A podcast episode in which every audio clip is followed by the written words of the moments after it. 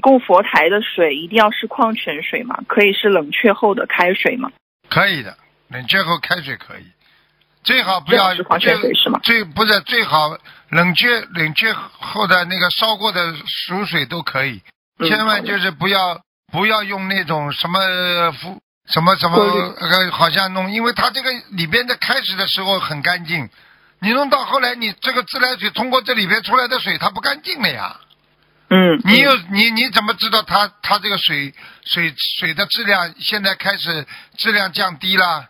你用到一定的时候，它里面的药水啊、矿砂石啊，它就会变质的呀。嗯嗯，好了，明白了，明。